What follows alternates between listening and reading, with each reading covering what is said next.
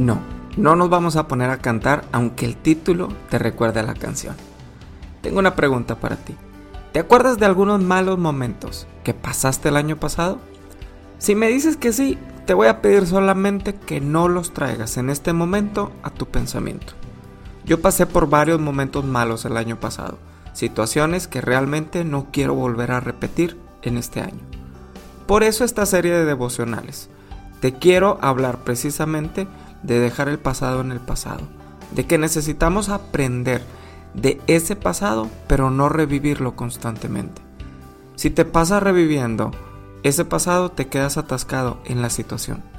Déjame te hago otra pregunta el día de hoy. ¿Cuánto tiempo perdiste repasando los malos momentos que viviste? Imagínate, viviste algo malo y pasaste horas y días reviviendo el momento, quizás hasta semanas. Por eso no pretendo que los traigas al pensamiento en este momento. Ya les dedicaste demasiado tiempo, ya pasó y no vale la pena regresarse ahí. Ahora, hay cosas que te van a suceder en las que tienes que poner atención. Tú sabes cuáles son. Pero también hay cosas que no vale la pena perder tiempo en nuestro día. Te pongo un ejemplo. Si en el tráfico alguien se enoja contigo y hace que todo tu día sea malo, entonces hay un problema ahí que no depende del tipo que te ofendió en el tráfico, depende de ti y de tus pensamientos.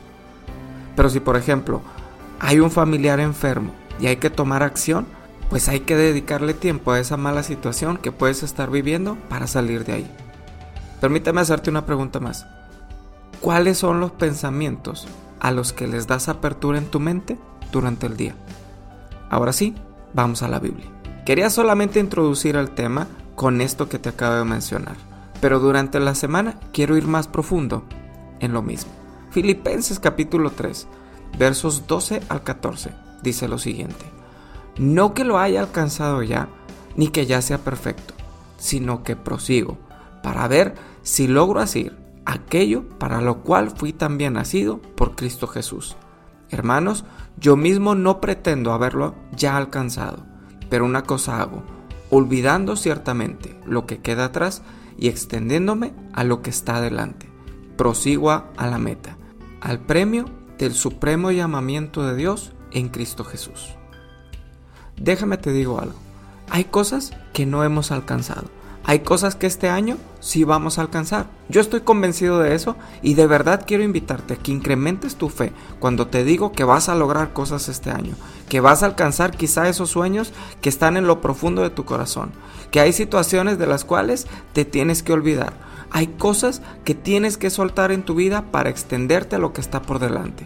Como te dije, vamos a ir profundo en estas cosas esta semana, pero antes de ir ahí, quiero que visualices qué tienes por delante.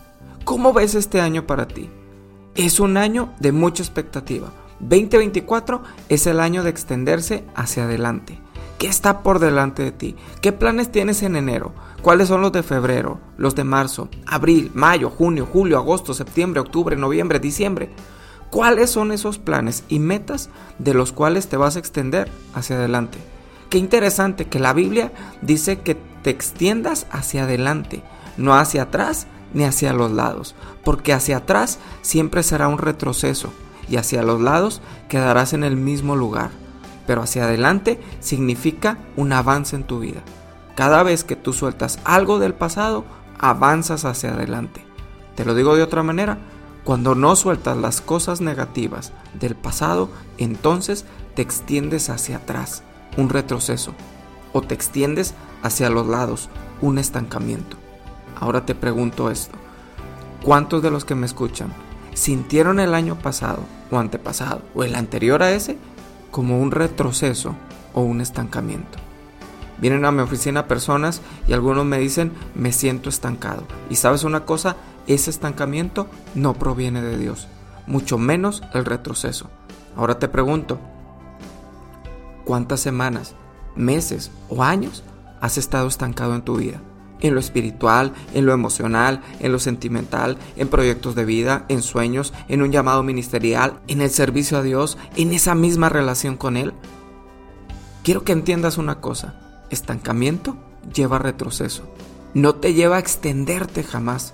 Retroceso no te lleva a estancamiento, pero estancamiento sí a retroceso. porque no hay avance y donde no hay avance, tarde o temprano se comienza a retroceder.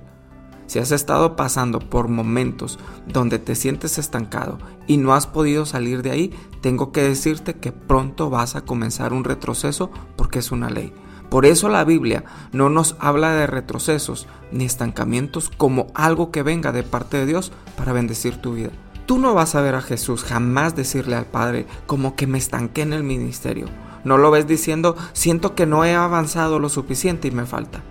Claro, estoy hablando de Jesús, nuestro máximo ejemplo en la Biblia. Pero si observas a todos los hombres de la Biblia, pasaron por momentos difíciles, momentos de estancamiento, de retroceso, pero Jesús no. Y a través de Él, nosotros no tenemos que quedarnos en esos momentos de la vida. Se pueden vencer y proseguir a la meta, extendernos hacia adelante. En este día, te invito a que hagamos una oración y le digamos a Dios, ayúdame a extenderme hacia adelante. Padre, gracias por este día.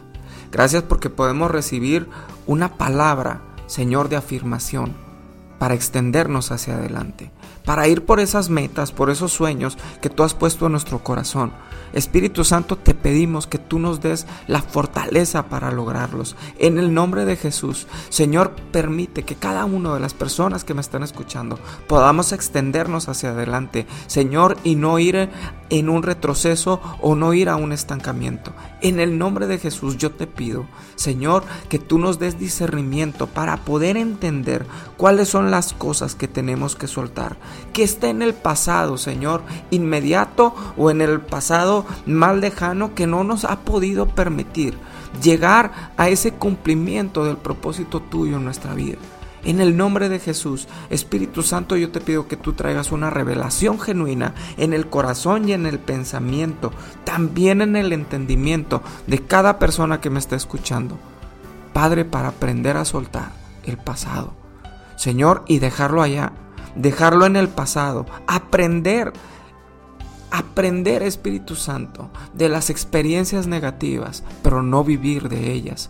En el nombre de Jesús, yo te pido que tú nos reveles a cada uno en este día y que esta semana nos vayas hablando constantemente en este devocional sobre las cosas que tenemos que dejar atrás.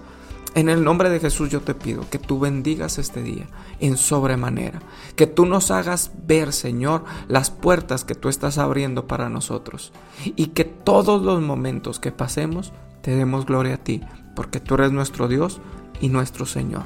En el nombre de Jesús, muchas gracias. Amén y amén.